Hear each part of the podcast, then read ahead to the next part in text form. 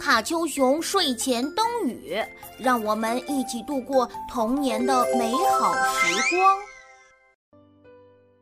好习惯使人终身受益。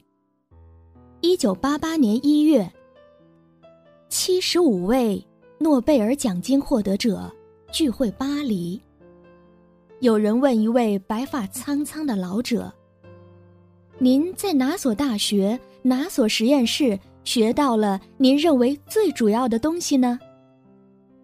回答说：“在幼儿园，在那里我学到了把自己的东西分一半给小伙伴们，不是自己的东西不要拿，东西要放整齐。”吃饭前要洗手，做错了事情要表示歉意。午饭后要休息，要仔细观察周围的大自然。从根本上说，我学到的全部东西就是这些。